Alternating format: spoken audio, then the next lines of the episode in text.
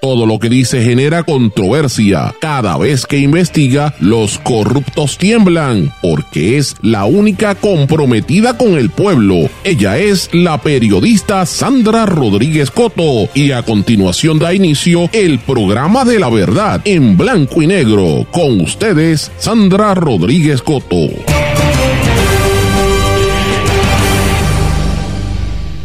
Insultos a la prensa como los de Rodríguez Mateo y Rivera Chats demuestran el miedo que tienen los políticos en este ciclo electoral y es una tendencia analizamos. Bienvenidos a su programa en blanco y negro con Sandra para hoy jueves 21 de septiembre de 2023. Les saluda Sandra Rodríguez Coto. Rodríguez Mateo hace declaraciones en medio de controversia con la periodista de Telemundo. La tiraera está además, dijo el gobernador, ante las controversias por esa entrevista con el administrador de AMSCA. Representantes exigen que lo destituya del puesto. Periodistas condenan las evasivas del jefe de AMSCA y todo el mundo, todo Puerto Rico lo critica y después que le ve la cola al perro, entonces sabe que es macho. Pide disculpas Rodríguez Mateo por el incidente, pero está muy tarde. ya lo refirieron a ética gubernamental. Nuevo papelón del FEI en el caso de Raúl Maldonado. Estudiantes de las seis escuelas de ciencias médicas continúan su paro indefinido, a pesar de las intenciones de mediación. Mientras tanto, la rectora Ilka Ríos Reyes dio a entender que el comité de diálogo sería para culminar la manifestación. Consejo de Estudiantes aclaró que que la protesta está condicionada a su renuncia o destitución y mientras tanto proveedores de salud apoyan la eliminación de ACES, específicamente los directorios de laboratorios clínicos y de otras entidades. Vamos a hablar de estas y otras noticias en la edición de hoy de En Blanco y Negro con Sandra. Esto es un programa independiente y sindicalizado. Esto significa que se transmite simultáneamente por una serie de medios y emisoras de radio que son independientes cada una, pero que son las más fuertes en sus respectivas regiones, también por sus aplicaciones móviles y, redes sociales. Estas emisoras son cadena WIAC compuesta por WYAC 930 AM, Cabo Rojo Mayagüez, WISA WISA 1390 AM desde Isabela, WIAC 740 de la zona metropolitana. Nos sintonizan también por WLRP 1460 AM Radio Raíces, La Voz del Pepino en San Sebastián, por X61 que es el 610 AM y el 94.3 FM, Patillas, Guayama y todo el sureste del país, WPAB 550 AM Ponce y ECO 93.1 FM, además de mundolatinopr.com y todos los formatos de podcast una vez salimos del aire, pero vamos de lleno con los temas para el día de hoy. En blanco y negro con Sandra Rodríguez Coto. Muy buenas tardes y bienvenidos a este su programa en blanco y negro con Sandra. Espero que estén todos muy bien. Mis amigos, hoy es jueves 21 de septiembre de 2023. Han pasado seis años de aquel siniestro terrible que nos arropó de casi costa a costa, que destruyó toda la infraestructura de Puerto Rico, que mató a tantas personas y que dejó en una miseria y en tanto dolor a tantas personas en nuestro país y en la diáspora que veían lo que estaba pasando y no podían hacer nada en esos primeros días. Hace seis años, hoy, un día como hoy, estábamos levantándonos después del paso del huracán María, tratando de ver cómo, cómo lográbamos salir de ese, de ese susto y lidiando con la realidad de casas destruidas, de familias rotas, de muchos seres queridos que se fueron.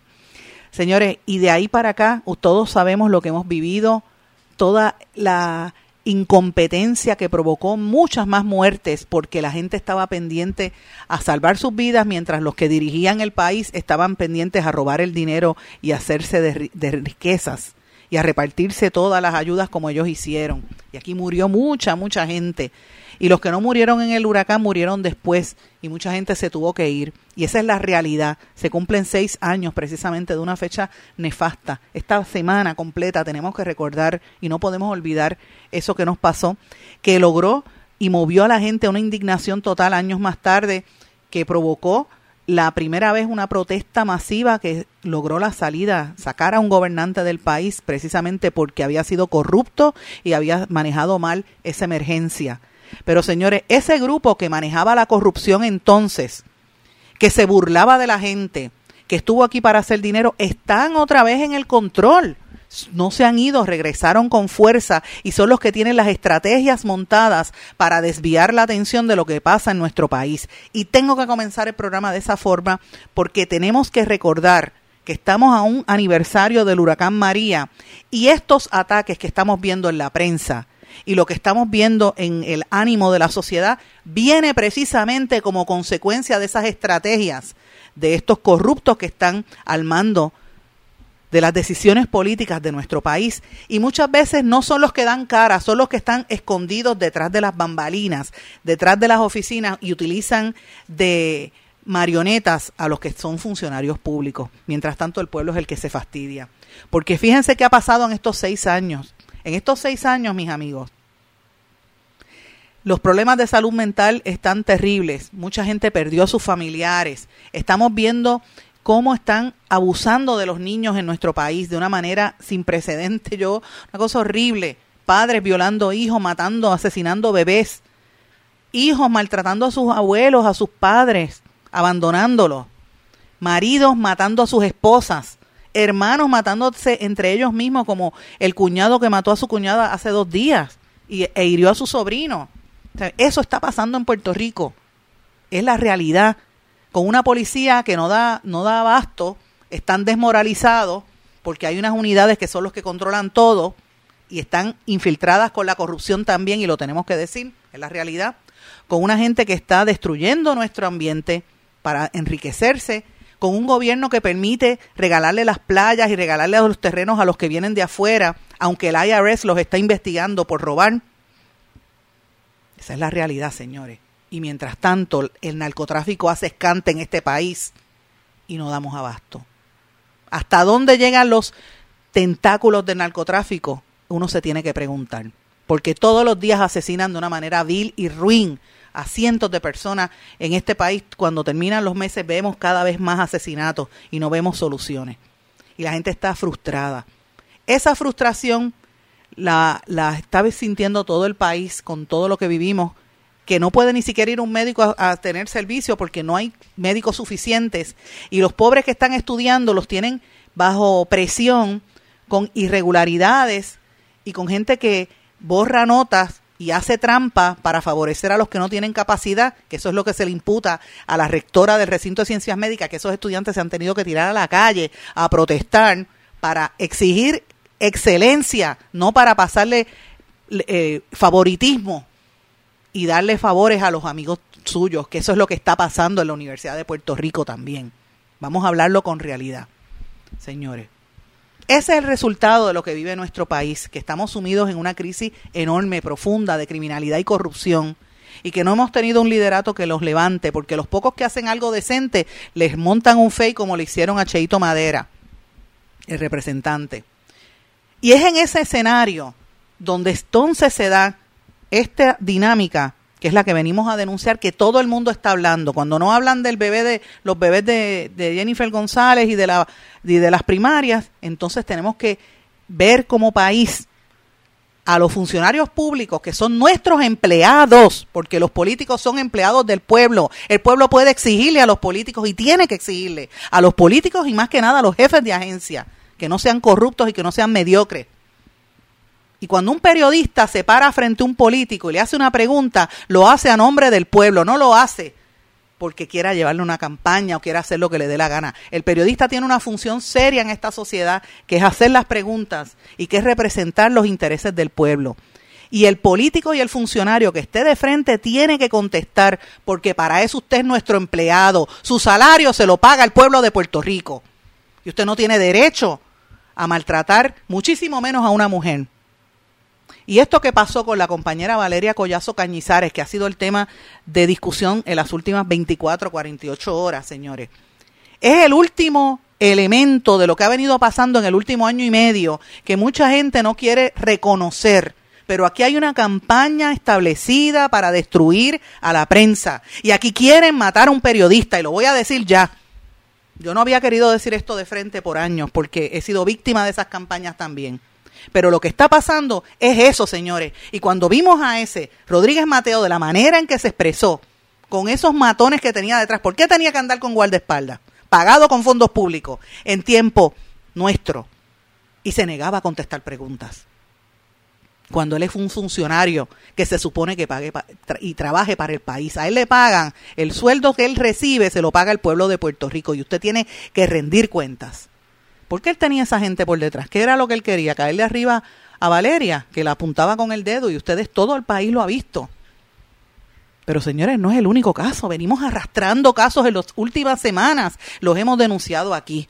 Y ha habido un silencio cómplice de los medios, y eso también tengo que decirlo. ¿Dónde están los periodistas defendiéndose? Defienden ahora a Valeria porque sale por televisión, pero ¿qué pasa con Carmen Enida Acevedo? Que Tomás Rivera Chat se burló de ella. En un país donde matan mujeres todos los días, que venga una persona en una posición pública a mofarse de una mujer, eso es machista, eso es violento y eso busca que se agreda a la prensa. El mismo Tomás Rivera Chats, y lo hemos dicho aquí, que me sorprende que haya hecho esas expresiones, porque en lo personal, yo, Sandra Rodríguez Coto, no tengo nada contra Tomás Rivera Chats, por el contrario, siempre ha sido respetuoso conmigo. Mire lo que estoy diciendo. Pero reconozco y me indigna ver la forma en que él se expresa hacia periodistas como Normando Valentín y como Jaime Torres Torres, entre otros, a los que le llama PEN, y no voy a usar el epíteto porque no voy a unirme a ese coro de voces. Y lo pone por escrito. Y eso provoca que le sucedan situaciones como al querido compañero periodista independiente Radamés eh, eh, Torres, que tuvo que salir de un evento en Ponce, un meeting que había del PNP, porque las turbas de gente asusados por estos políticos le querían hasta golpear un hombre que está recuperándose de unas condiciones de salud. Y dijo, pues, ¿qué voy a hacer? Me tengo que ir. Y se tuvo que ir para evitar que la turba lo golpeara. Cuando estaba saliendo del evento, vinieron los ayudantes de Rivera Chats, mira, no te vayas, para que entrevistes a Rivera Chats. Pero no, ¿cómo se iba a quedar? Si había un clima dedicado y definido para agredirlo. Aquí quieren matar a un periodista y lo tengo que decir porque esto viene desde hace tiempo y se está planificando y quienes están planificando esto, señores, son los mismos que nos robaron en la cara, que los mismos que usted lo ve como comentaristas en la televisión puertorriqueña, en el canal 11 que dan vergüenza y en Telemundo también y en Guapa Televisión y ya es hora de que lo saquen del aire. Porque son gente que cobra dinero del pueblo y que deberían estar contestando, no ganando dinero de los canales de televisión para hacer propaganda y lavarle la cara a los políticos que nos roban en la cara. El pueblo ya está harto de esto, señores. Y venimos denunciándolo en este espacio, en todos nuestros blogs, en todos nuestros artículos, en libros que hemos escrito por años, porque estamos viendo esta tendencia y esto es bien peligroso. Así empezó Colombia, así empezó otros países de Centro y Suramérica, donde después de agredir verbalmente, agredían físicamente y después le pegan un tiro. Y eso es lo que quieren hacer, yo me pregunto, con la prensa en Puerto Rico. Pues no, no lo vamos a permitir. La prensa está haciendo una función de decirle al país lo que hay. Y es el único espacio de fiscalización porque no hay fiscalización política. ¿Dónde están los partidos de oposición? Que se supone que sean los que fiscalicen. Partido Popular no puede fiscalizar porque son parte del antro de corrupción también. Partido Independentista, se han callado. La fiscalización es bien pequeñita en sus oficinas, cogiendo aire. ¿Dónde está el PIB y el historial que tenía de lucha? No se escuchan. Y Victoria Ciudadana están buscando pauta. Y Proyecto Dignidad hablando del aborto y de los gays. Y ya, para de contar. Y mientras tanto nos destruyen el país. ¿Quién fiscaliza, señores? Los poquitos periodistas que nos atrevemos, porque somos poquitos. No todos se atreven porque hay muchos mezclados en eso. Y esa es la realidad. Y perdonen que venga con esta descarga, pero aquí hay que hacerlo porque no podemos permitir que este tipo de cosas suceda. Y mucho menos de una figura como Carlos Rodríguez Mateo, que tiene muchos esqueletos en su closet. Y sí lo dije de esa manera, porque los tiene. Es la realidad. En diciembre, 12 de diciembre de 2022, en 24 ocasiones yo llamé a la oficina de Rodríguez Mateo, le dejé mensaje, recibí respuesta diciendo que me iba a contestar y todavía hoy, 23 de septiembre de 2023, meses después no me ha contestado. Este señor se esconde. ¿Y por qué yo lo llamé en diciembre? Señores, porque ustedes recordarán que en diciembre 12 de 2022, y la evidencia está en las grabaciones de este programa que usted lo puede conseguir en los formatos de podcast. Y también en nuestro blog en blanco y negro con Sandra. En esa parte usted puede conseguir qué fue lo que nosotros publicamos en aquel momento que entendíamos que era súper importante que la gente supiera. Pues sencillo, habíamos publicado que ACES, la Administración de Seguros de Salud de nuestro país, al mando de Edna Marín, habían escondido durante casi un año el, el informe, un estudio sobre salud mental para 1.6 millones de puertorriqueños, la gente pobre de nuestro país, que recibe la tarjeta de salud y ese informe lo tenían escondido el informe de la paridad en servicios de salud mental y la contratación. Y el informe demoledor, porque el informe decía que los problemas psiquiátricos y los problemas de salud mental estaban haciendo crisis en nuestro país y que no estaban dando los servicios porque la empresa que habían contratado, que era APS, no estaba dando el servicio, porque no tenían la capacidad humana para poder llegar a los sitios y tampoco la capacidad profesional. Y lo estaban recomendando paralizar los contratos. Y él es el director de AMSCA, miembro de la Junta de Directores de ACES. Y decíamos, mire, ahora es cuando más servicios de salud mental hace falta, porque ahora es que viene eh, el, boom después de, la pandemia, de la gente estar encerrada en las casas, violadores con sus, con sus víctimas, maltratantes con sus víctimas. Van a salir y explotar todos esos casos ahora. Y lo cuestionamos. Y Rodríguez Mateo no dio cara. Por el contrario, se escondió.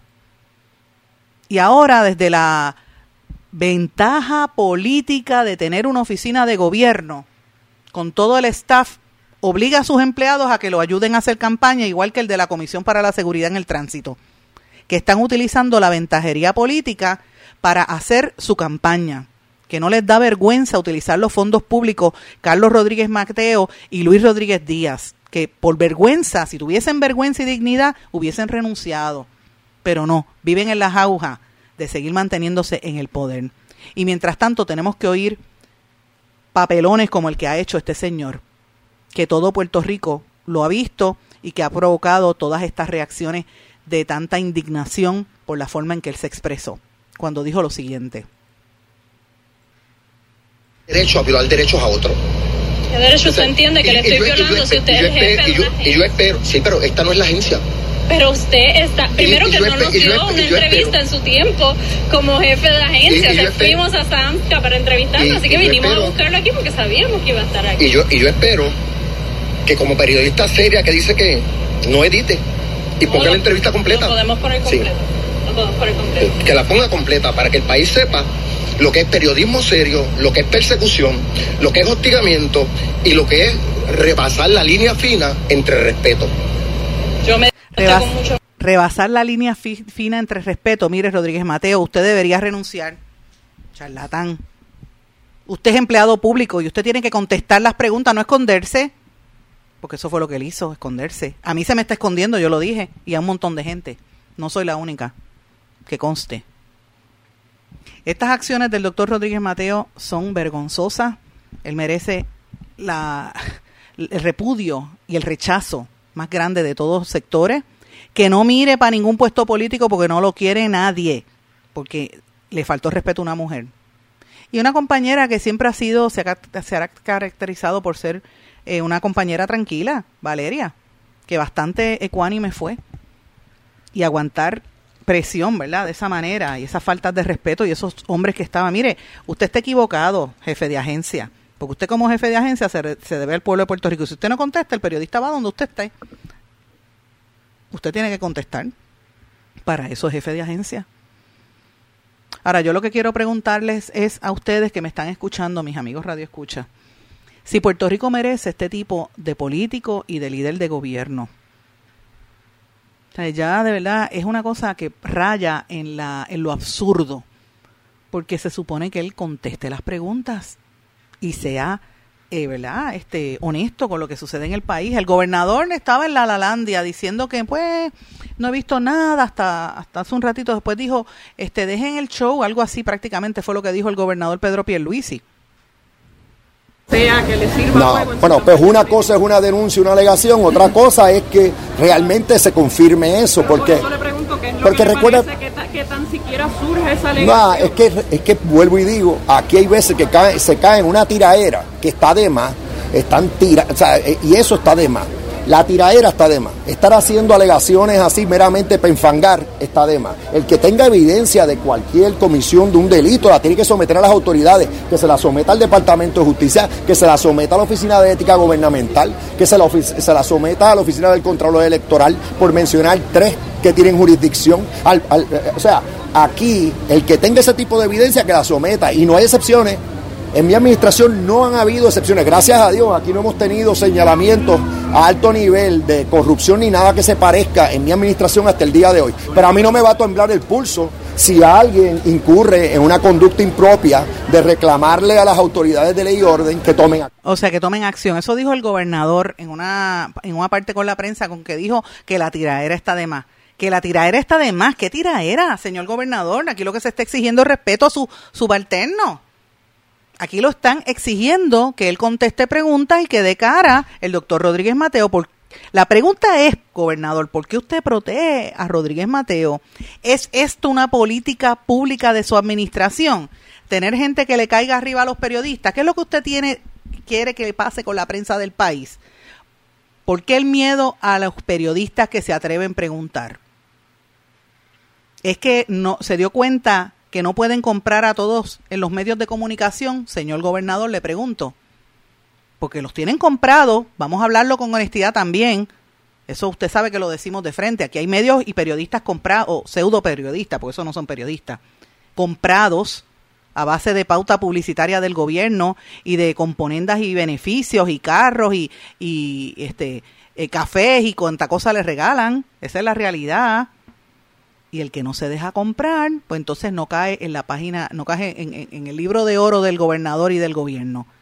¿Tiraera de qué, señor gobernador? Si los jefes de agencia tienen que contestar, y le voy a decir algo más a usted, señor gobernador, y a toda la gente que nos está escuchando. La prensa no está para radicarle informes y radicar informes y, y, querellas en la policía o referidos a ética. Para eso está el gobierno, para eso le pagan a usted.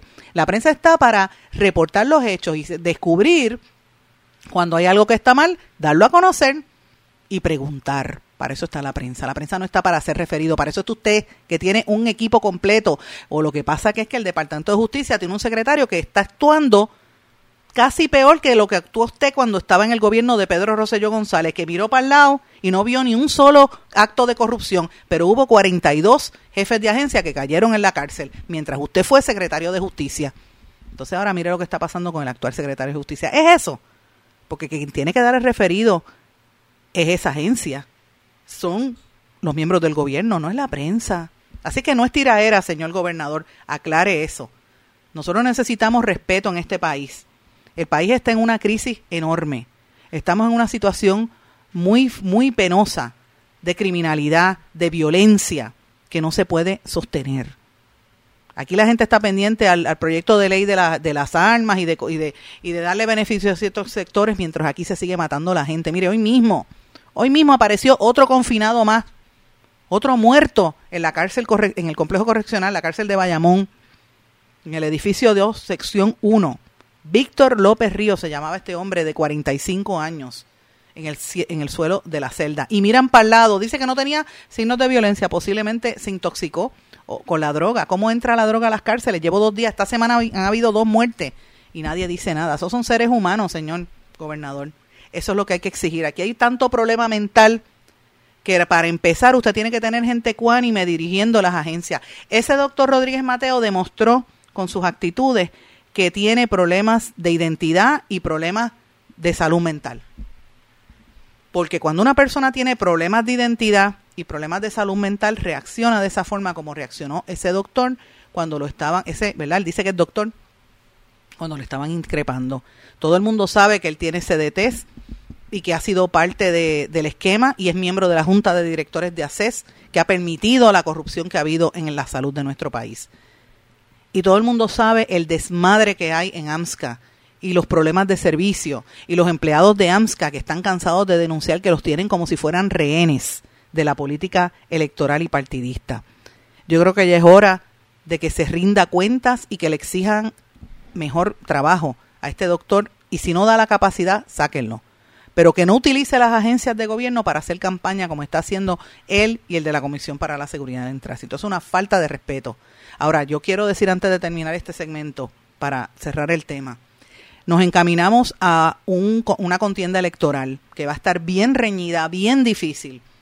Si esto está empezando ahora, que vemos a Tomás Rivera Chávez insultando a la gente, poniéndose en un dime y direte con Telemundo, asusando a que sus huestes políticas le caigan arriba a los periodistas, no podemos tolerarlo.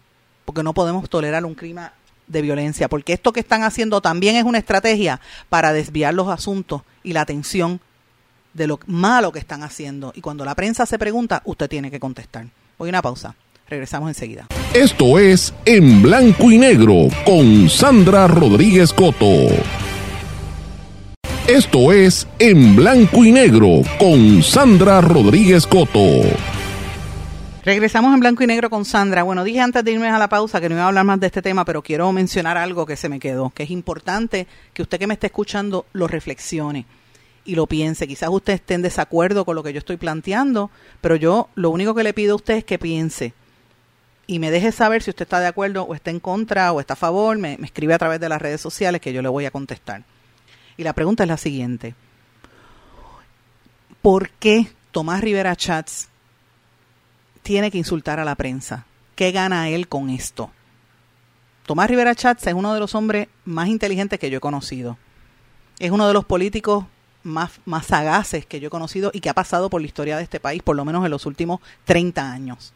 Eso no hay la menor duda. Sagaz, inteligente conocía muy bien y conoce muy bien el proceso, parlamentario y el proceso político. Es el hombre fuerte en el Partido Nuevo Progresista, aunque no haya sido nominado a la gobernación, pero gobierna y ha estado gobernando y siempre ha sido el poder real en esa colectividad. Así que, ¿qué necesidad tiene Tomás Rivera Chats de insultar a los periodistas? Es la pregunta que yo me planteo. Y yo me, planteo también la pregunta de por qué las organizaciones de periodistas a las que, eh, pertenezco, como la Asociación de Periodistas, el Overseas Press Club, que yo he abandonado desde que dejé la presidencia hace muchos años, y lo tengo que admitir, precisamente por eso, porque han abandonado la lucha real, pero ahora tiene una buena, una buena presidenta, que es este Gloria Ruiz Quillan. Yo me pregunto, ¿por qué no han dicho nada ante los ataques de Tomás Rivera Chats y de otros políticos hacia la prensa? Y esto viene planificándose desde hace tiempo. Hemos sido algunos víctimas de todo esto. De hecho, esta semana volvió a activarse el asqueroso Cobo Santa Rosa a atacarme y atacar mujeres, como siempre hace, porque es un cobarde. Y los medios de comunicación lo permiten. Los gremios, los gremios periodísticos miran para el lado. Porque aquí se está haciendo un clima, y esto es parte de una estrategia, mis amigos, bien delineada y a mí no me cabe la menor duda que ahí tiene que estar metido Cristian Sobrino, Ramón Rosario y todos esos este, corruptos asquerosos que eran miembros del chat de Telegram. Y lo digo con esos pepítetos porque eso es lo que me reflejan esas personas que viven del odio y que engañan a la gente y se proyectan como si fueran los comentaristas serios y se están enriqueciendo a costa de contratos del gobierno con el gobierno de Puerto Rico mientras el país se está cayendo en canto, porque es la realidad. Y que me desmientan si es que no tienen contrato. Esa gente era la que hacían las estrategias de campaña durante el gobierno pasado, el gobierno, ¿verdad?, de hace unos cuantos años, que se ha mantenido, ¿verdad? Primero bajo Rosselló, después bajo Wanda Vázquez y ahora bajo, Ricardo, bajo Pedro Pierluisi. Y son estrategias para desviar la atención, para que la gente hable de la pelea de la, de la politiquería y la pelea de los, de los periodistas y no hable de los desmanes que están haciendo. Entonces mi pregunta es la siguiente, ¿usted cree que eso es lo que Puerto Rico merece? Claro que no. Y a esto yo tengo que añadirle algo más. Aquí hay una responsabilidad de los medios. Por eso es que la gente está cansada de los medios corporativos, en los que trabajé gran parte de mi vida. La gente está pendiente al periodismo independiente y está pendiente a los medios alternativos fuera del loop tradicional. Está pendiente a los medios regionales y son más leales y lo dicen los números. Y las agencias de publicidad y los anunciantes tienen que reconocerlo ya. De hecho, algunos que son inteligentes lo entienden y lo reconocen. Porque la gente se ha dado cuenta de cómo se venden al mejor postor. Tomás Rivera Chats lleva años instigando eh, ataques y, y, burlándose de personas, más recientemente utilizando palabras soeces, como dije en el segmento anterior, a través de sus redes sociales, utilizando su derecho a la libertad de expresión para decir palabras soeces contra miembros de la prensa y burlarse de mujeres, como hizo de Carmen, de Carmen Acevedo. Lo mismo que hace Cobo Santa Rosa con esta servidora que todo el tiempo, yo no sé qué le pasa a él, parece que Cobo Santa Rosa o está enamorado de mí o le pasa algo, porque tiene un coco todo el tiempo atacándome. Cuando es una persona que yo en mi vida, en mi vida, y lo juro, nunca lo, nunca he hablado con él, nunca he tenido una, ni un sí ni un no, porque yo, este señor nunca lo, he tenido una conversación con él para que él tenga ese coraje. No sé qué, qué es lo que le pasa, a lo mejor es que es un racista y no soporta una mujer negra, debe ser eso. Que no se mira ante un espejo, porque mírese ante un espejo. Pero ese clima que se está organizando, de, críticas, que hace falta mayor fiscalización. Señores, lo que es parte de una estrategia que está bien definida, que está bien montada para precisamente esto, para que estemos hablando de estas situaciones. Y ahí los canales de televisión y los medios corporativos tienen mucho que ver. José Cancela de Telemundo, a quien llamé ayer varias veces, tiene que dar cara. Él debe sacar a Tomás Rivera Chats de la televisión y debe sacar a todos esos politiqueros que están allí hablando de más. Es más, téngalo como, como entrevista, pero no, los, no les pague, porque esos son funcionarios públicos, ellos se supone que estén trabajando para el pueblo, no, no trabajando en la televisión. Hágalo. Eh, yo no le digo eso al del Canal 11, porque el del Canal 11 está aquí para destruir el país, eso es lo que está haciendo con la programación que tienen. Y como tienen pisoteado a los periodistas serios allí, al lado de esos corruptos que han puesto en el noticiero. Es la realidad pero los canales de televisión tienen mucha responsabilidad con esto que pasa en nuestro país y tienen que rendir cuentas también. Es la realidad y por eso es que las audiencias los están abandonando, por más que digan y por más anuncios que hagan y por más emisoras que compren. Están las, las audiencias los están abandonando, están buscando prensa alternativa, están buscando los podcasts, están buscando los medios regionales. Y las encuestas lo saben, pero no lo dicen, porque nosotros hemos visto los números, emisoras regionales, la audiencia que tienen versus las nacionales ya es hora de que la gente empiece a entender lo que pasa aquí. Y mientras le dedicamos tiempo a esta discusión de cómo engañan al país a través de la propaganda mediática, aquí están pasando un montón de cosas, señores. Una de las cosas importantes que ha estado ocurriendo en las últimas horas, que también quería mencionarlo antes que se me pase, ¿verdad? Es lo que ha estado ventilándose en el tribunal, eh, en el tribunal eh, de San Juan, que ustedes saben que se está llevando a cabo allí el caso de eh, Raúl Maldonado. quería mencionarles que exactamente hace una semana, el miércoles y el jueves de la semana pasada, estábamos discutiendo en este programa lo que estaba pasando con el fiscal especial independiente. Nosotros publicamos el miércoles 13 de septiembre unos vídeos de eh, la transmisión que hace la, OAT del juicio que se lleva, ¿verdad? La, vista preliminar que hay en en el Tribunal de San Juan en el caso contra el exsecretario de Hacienda, Raúl Maldonado. Y nosotros fuimos los que dimos a conocer el vídeo que después todo el mundo copió, nos cogieron las fotos y el vídeo que nosotros tomaron y no dieron crédito, pero es así. Y donde nosotros demostramos que el fiscal especial independiente Miguel Colón empezó a hacerle burlas y muecas a la familia del acusado, eh, el de, de Raúl Maldonado, a su esposa, que es una señora que tiene cáncer, y se aparecía el fiscal haciéndole muecas con la boca y burlándose de ella, una señora que, está, que ha estado enferma, eh, Elizabeth Nieves, que batalla contra el cáncer, y su hijo, que todo el mundo conoce, el licenciado Raúl y Maldonado, que la gente lo conoce en Puerto Rico porque tiene exabruptos, ¿verdad? Y, y habla bien fuerte en defensa de su papá. Nosotros dimos a conocer eso en horas de la mañana, de, eran como las 8 de la mañana del miércoles 13, bien, fue bien temprano en la mañana después de hacer los titulares, e inmediatamente de la oficina del FEI, del fiscal especial independiente, nos comunicaron que le habían cancelado los contratos al fiscal especial independiente, lo votaron realmente a Miguel Colón, que la familia de Raúl Maldonado dijo que él estaba desde el principio burlándose. De hecho, ellos le habían puesto hasta una querella anteriormente. Para que usted vea la actitud que hay en Puerto Rico, ¿verdad? Como la gente ahora todo lo coge de burla y de, chiste, como si fuera una chacota constantemente.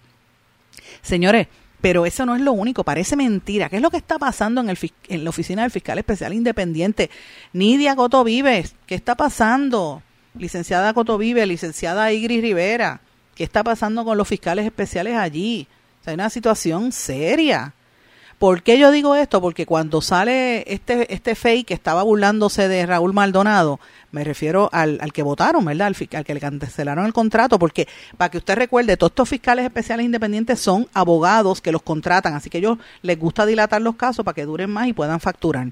Y yo me refiero al, al licenciado Miguel Colón Ortiz. Cuando le empieza a hacer muecas, el otro fiscal especial independiente, Núñez Corrada, le dice, oye, como que Manuel Núñez Corrada, como que le haces esto, eso fue la semana pasada, para que, para que parara, para que dejara de burlarse de la gente.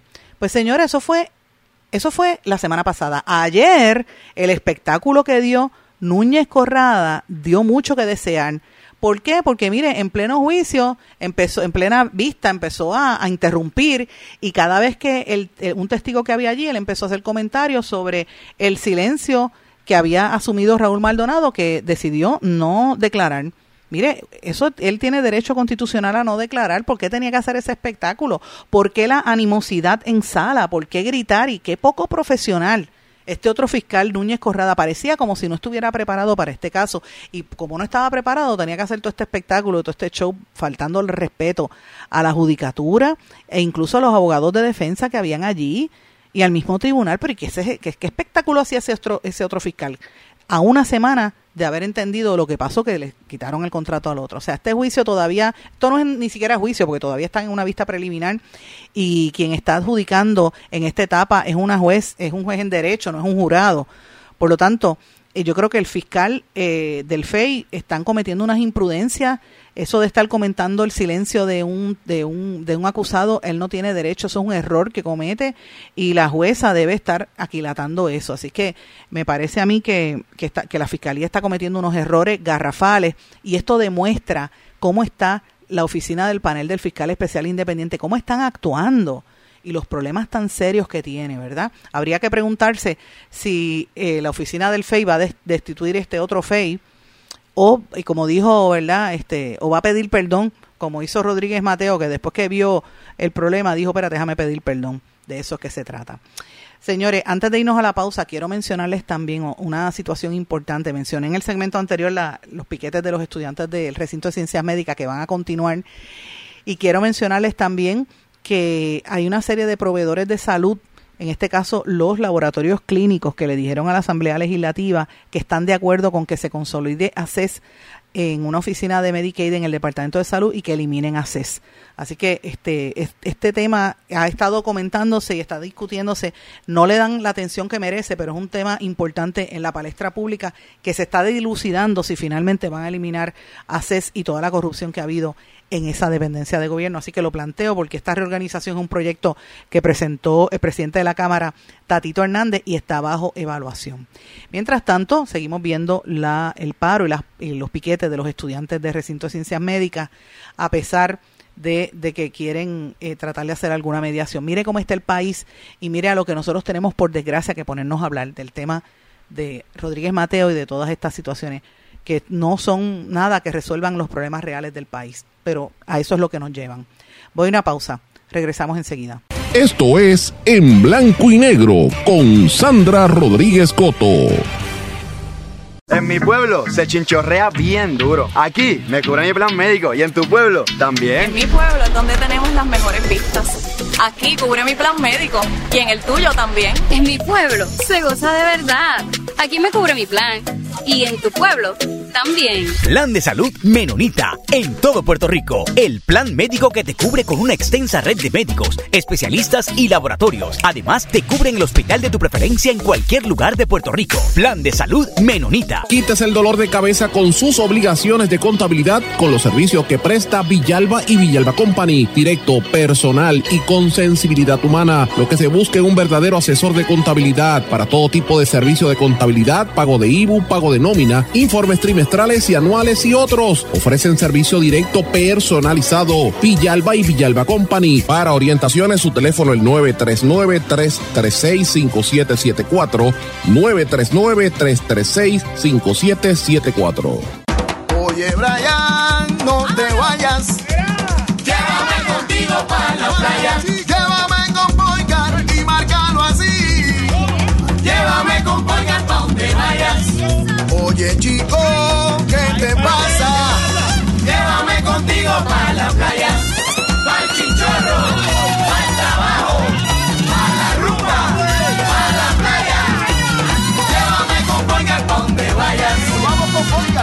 Legisladores, no al proyecto del Senado 258. Este proyecto de ley 258 tiene una enmienda que permite a las farmacias realizar pruebas de laboratorio. El laboratorio es el único lugar autorizado en ley para la realización de pruebas y reportar resultados. El laboratorio clínico lleva controles específicos para ofrecer resultados exactos en los que puedes confiar para el cuidado de tu salud. No te arriesgues por la salud de todos. Dile no a la enmienda que permite la realización de pruebas de laboratorios en las farmacias. Legisladores, voten no al proyecto del Senado 258. Mensaje de la Asociación de Laboratorios Clínicos de Puerto Rico. Esto es En Blanco y Negro con Sandra Rodríguez Coto.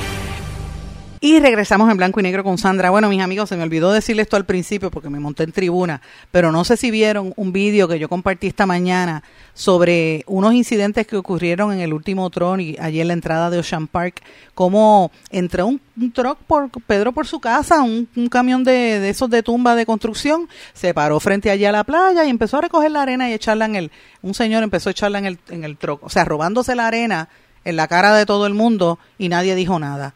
Así del garete está Puerto Rico. Y ese video lo, presentamos en nuestras redes y a través de, Substack esta mañana. Y lo, lo traigo para los que no, no, estén pendientes a esto. Para que usted vea cómo está este país, manga por hombro.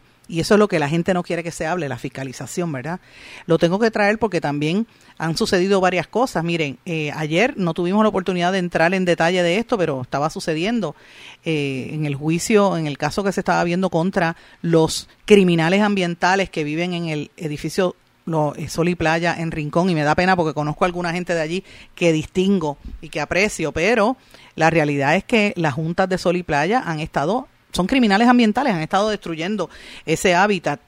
Y por toda esa, esa barbaridad que hicieron allí, han tenido que estar en un juicio y finalmente se tomó ya el calendario, el juez dijo que había que resolver y el calendario de, de, de demolición de lo que ellos hicieron allí de manera ilegal, ustedes saben que lo hemos cubierto desde el día uno, eh, pues obviamente va a comenzar ahora en octubre y se supone que termine para el mes de enero, dijo en sala el abogado del contratista Martín Vargas, el licenciado Lin Merle Feliciano, y de proyectista tienen al ingeniero Emilio Colón Zavala, que representaron que van a gestionar la, la, fianza ante el Departamento de Recursos Naturales para empezar a hacer esa obra de demoler todos esos 40 pilotes que sembraron allí para este, robarse la playa esos vecinos, ¿verdad? Y obviamente hay una frustración bien grande porque entienden que el gobierno no funciona por la lentitud que ha asumido esto. Si no llega a ser por los manifestantes que se mantuvieron allí fijo, mire, no hubiera pasado nada. Y, y eso hay que dárselo el campamento Carey, toda la gente que ha estado, que se creó allí prácticamente, el campamento Carey, son los que han dado cara allí. Allí ha brillado por su ausencia los partidos políticos. El Partido Popular ni miró. Eh, yo no vi ningún popular allí nunca. Eh, las veces que fui a, a protesta o las veces que vi lo que estaba pasando. Del PIB en una ocasión fueron allí someramente los únicos políticos que daban cara allí y que han dado cara allí siempre pues Eliezer Molina, por supuesto, y Mariana Nogales. Pero para de contar, estuvo eh, Valgapidote en un momento y había al principio de la juventud del PIB y después desaparecieron y no volvieron a dar cara. Victoria Ciudadana, yo no vi a nadie por allí, con excepción de, de Mariana Nogales. Y yo no vi a nadie, absolutamente a nadie de Proyecto Dignidad, por lo menos todas las veces que yo he ido y las veces que he visto cubierta de ese tema, porque parece ser que el tema ambiental no es prioridad para Proyecto Dignidad. Me, me corrigen si me equivoco en esta, pero no los he visto nunca haciendo declaraciones ¿verdad? sobre la protección de nuestros recursos naturales. Así que, pues me parece importante. También me parece importante darles a conocer que en la lucha que hay por activistas en contra de la toma ilegal de energía eléctrica que hay en una antena que se construye en Guayanilla también dio noticia porque le cortaron esa luz a esa gente y me pareció interesante que eso trascendiera y pues lo quería traer a colación, pues me parece que es un tema importante. También quería mencionarles algo, eh, yo lo mencioné, lo adelanté ayer, pero lo quiero entrar en detalle un poquito hoy. Eh, hay una hay un, una serie de eventos que se han estado dando con el título de Nunca más sin luz a seis años de María.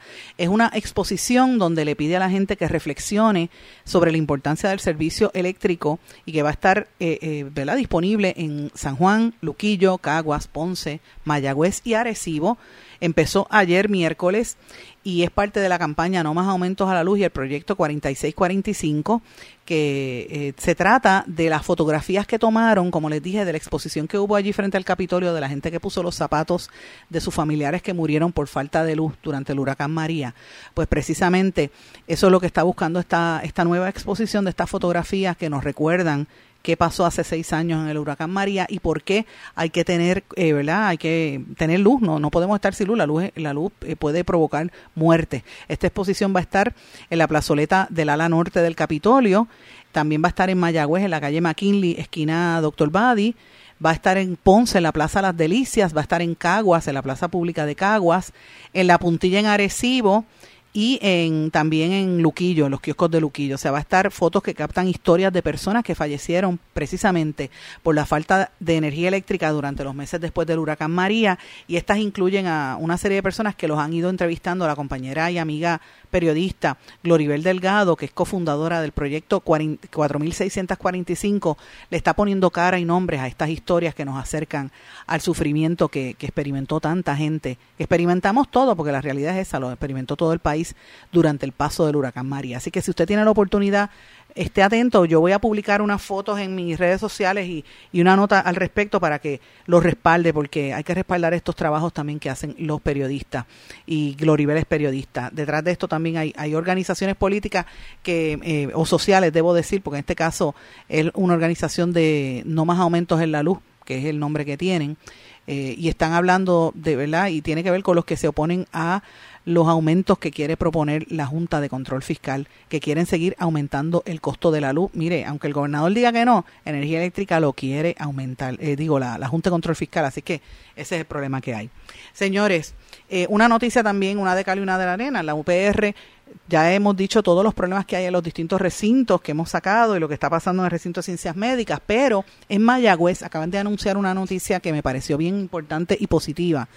El, recinto de Mayagüez se unió y firmó una alianza con la Puerto Rico Blockchain Trade Association y el Corredor Económico de Puerto Rico para robustecer la formación de tecnologías de vanguardia como el Web3, blockchain y las criptomonedas en Puerto Rico. Y esto es un paso sumamente innovador. Esto lo está trayendo, el reportaje lo trae José Maldonado en la revista Seguros y lo quiero destacar porque es un acuerdo colaborativo, van a permitir compartir recursos y crear programas específicos de cada entidad para mejorar y que Puerto Rico incursione en estas áreas. Eh, por ejemplo, tienen la, el tema de la alfabetización digital y tecnología blockchain. Para, para los que no entienden lo del tema de las criptomonedas, para que empiecen a entender más que criptomonedas, esa tecnología de blockchain, ¿verdad?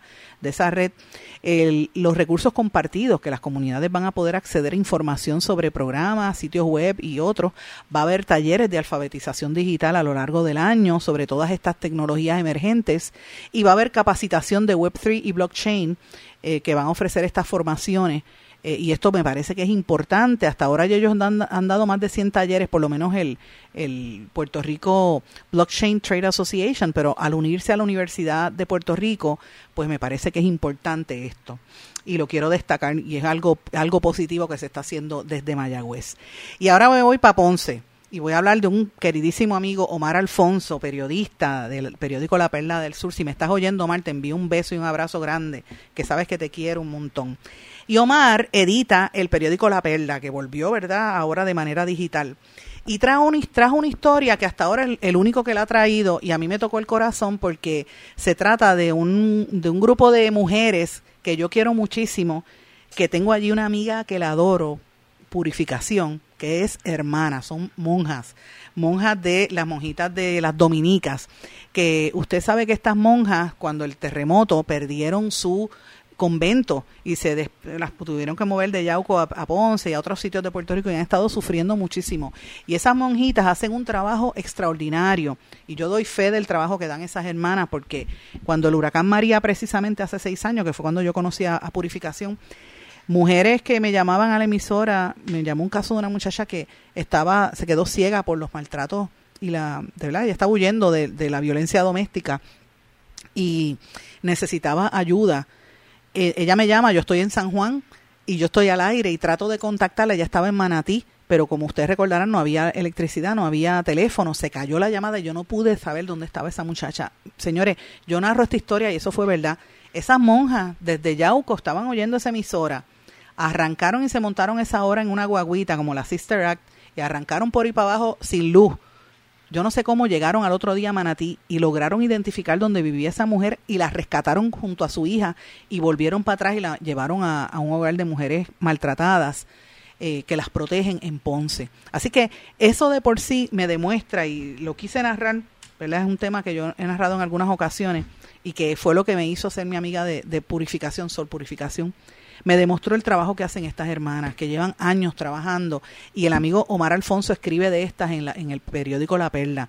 Es la primera vez desde el año 2019, después de los terremotos, que las hermanas dominicas de Fátima van a poder celebrar de forma presencial su evento cumbre de recaudación de fondos y van a ir cientos de caminantes a esta congregación que la fundó en el 1949 la religiosa, la Madre Dominga Guzmán, que es una beata, ¿verdad? Están tratando de canonizarla. Es el trigésimo segundo Caminata por Amor, es el nombre de la caminata, que va a ser este domingo 24 de septiembre, luego del cierre que hubo por la cuestión de la pandemia, que no lo habían hecho, pues lo habían hecho de manera virtual, pues esta vez va a ser caminando allí y las religiosas están preparándose, haciendo los preparativos, ¿verdad? Desde los predios de la Hacienda Santa Rita en Guánica, que es donde está esa orden que ya dije que han tenido que cerrar edificios por los terremotos, pero la multitud, usted puede llevar donativos allí para ayudarlas a que esas monjas puedan seguir la obra, porque de eso ellas viven. Eh, y ellas tienen y ayudan a comunidades en Yauco, Maricao, Ay Bonito, Las Piedras, Yabucoa, Maunabo, Hormigueros y Sabana Grande.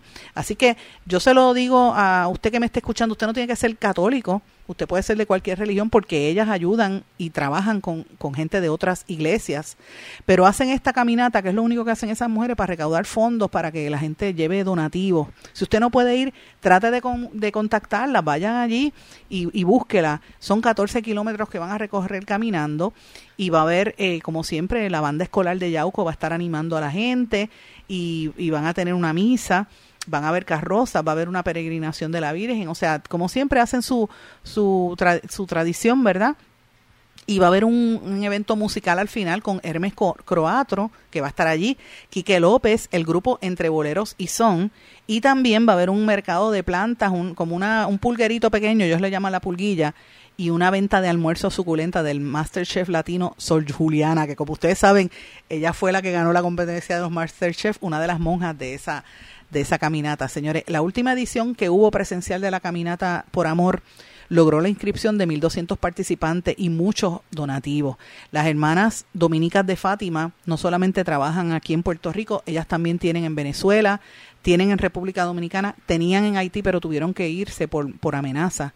Eh, y por ¿verdad? Las, las, situaciones que ocurrieron allí, eh, pero están haciendo una labor extraordinaria, han sufrido mucho estas hermanas y yo les pido de corazón que si usted tiene algo que hacer este domingo, mire, o, o quiere estar en familia, lléguese hasta allí, si no puede llegar, en la semana vaya y, colabore.